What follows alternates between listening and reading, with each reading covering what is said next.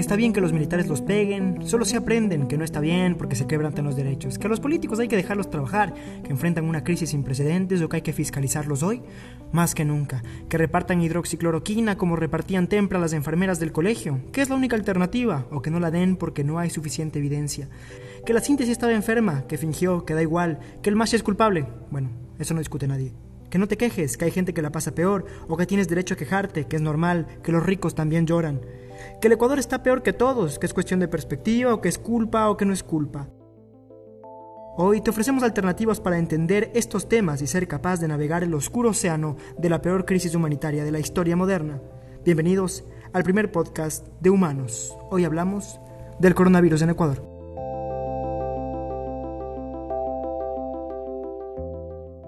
Yo quiero contarles que la alcaldesa Cintia Viteri dispuso que decenas de patrulleros se tomen la pista del aeropuerto José Joaquín de Olmedo para evitar el aterrizaje de dos aviones procedentes de Europa, según dijo, por la seguridad sanitaria de los guayaquileños. El ministro de Transporte y Obras Públicas, Gabriel Martínez, cuestionó la acción. La historia de Cynthia Vitieri empieza un poco antes de este evento que recorrió el mundo, cuando la alcaldesa, quizás desesperada por la atención que se había llevado el oromero, decidió abusar de su autoridad y cerrar, modo narco incluido, un aeropuerto entero a minutos de la llegada de una aeronave. La alcaldesa, claro, justificó que hacía lo posible por proteger a sus ciudadanos, como si no hubiesen existido alguna otra alternativa. Minutos después, la fiscalía acusó a la burgomaestra de delitos de lesa humanidad, sustentados en el artículo 124 del Código Penal. Ese delito, claro, no se corresponde, porque es parte de los delitos del derecho internacional humanitario. No se confundan, este es el derecho a la guerra. Estamos en guerra con la pandemia, señora fiscal, pero no por ello lo podemos llamar precisamente un conflicto armado. Pero claro, como es Ecuador, a la novela le sigue el capítulo más novelesco que se pudo dar, este. ¿Cómo están? Les mando un abrazo inmenso. Esta transmisión la hago para comunicarles al Ecuador entero y a los guayaquileños, a quienes represento, que el día de hoy me informaron que he sido contagiada de coronavirus. Tengan la certeza de que seguiré al mando de esta ciudad y protegiendo a todos los guayaquileños en un momento tan difícil como este. Esté como esté y esté donde esté. Hace un momento estaba viendo un video en YouTube donde los médicos chinos con sus trajes especiales se pusieron de pie, se pusieron la mano aquí y dijeron que eran guerreros de la salud y que si era necesario morir en el campo de batalla lo iban a hacer. Quiero aprovechar estos minutos para darles las gracias de todo corazón. Gracias, mil veces gracias a todos los profesionales de la salud, públicos y privados, que están ofreciendo su vida para salvar la vida de los demás. Y a todos ustedes, quédense en casa, no salgan, protejan a los ancianos, protejan a los más débiles, protéjanse entre ustedes. Y a mis hijos de mi alma, que se están enterando igual a través de este medio, no vengan pequeños, no vengan hijos, no vengan a la casa. Les escribí una notita porque a veces se me hace difícil hablar con ustedes y hacerles entender. Los amo mucho. Papá y yo estaremos bien. Pero ¿por qué a muchos no nos alcanzó con su palabra para creerle? ¿Por qué todo este show tan bonito y pintoresco no nos convenció? Pues porque llegó en el momento justo y porque si algo has leído de la política en el Ecuador, creerle a un político es sinónimo de ser iluso. Pero bueno, ya saltemos de tema que la alcaldesa, que apenas y tosió, ya se curó.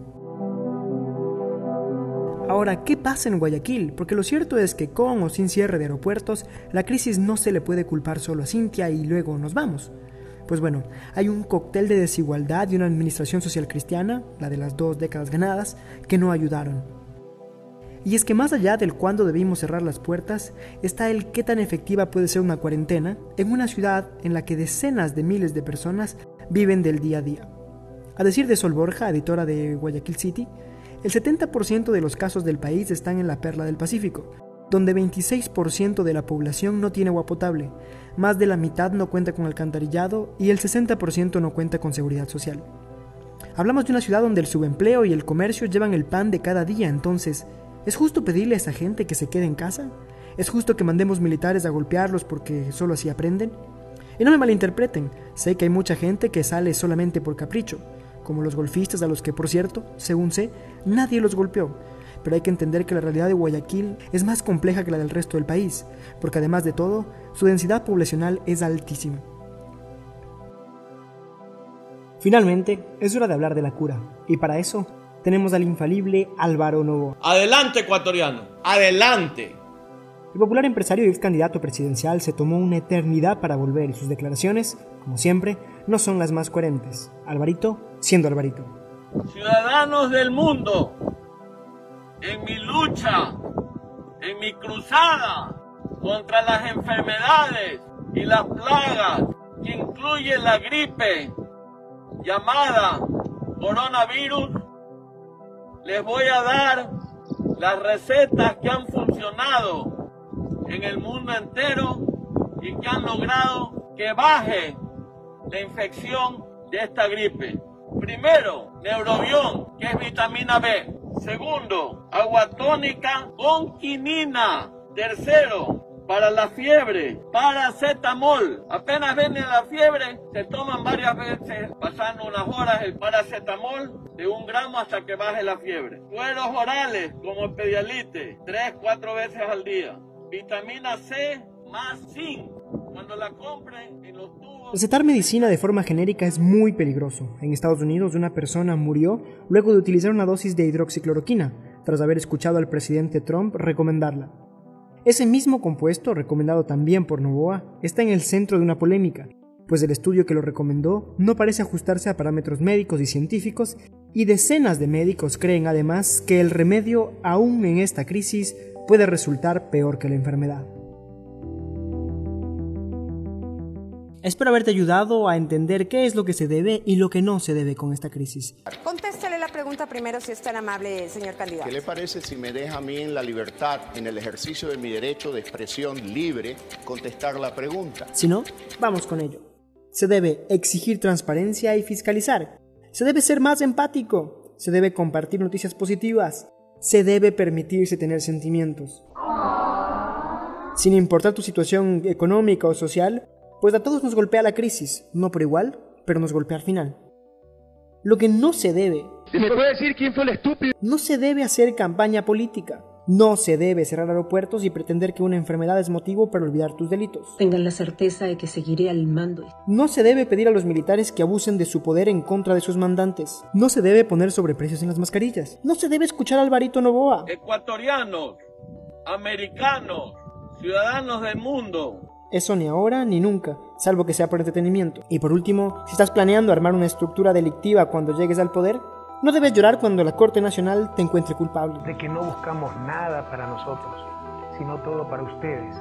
Eso ha sido todo por hoy. Nos vemos en un próximo capítulo en el que hablaremos de cómo las mujeres están liderando la crisis del COVID con sobresaliente. Y otros temas muy nuestros, muy humanos. No te olvides de seguirme en Twitter como arroba y un like, un pulgar arriba o un compartir siempre es bienvenido. Gracias y hasta la próxima.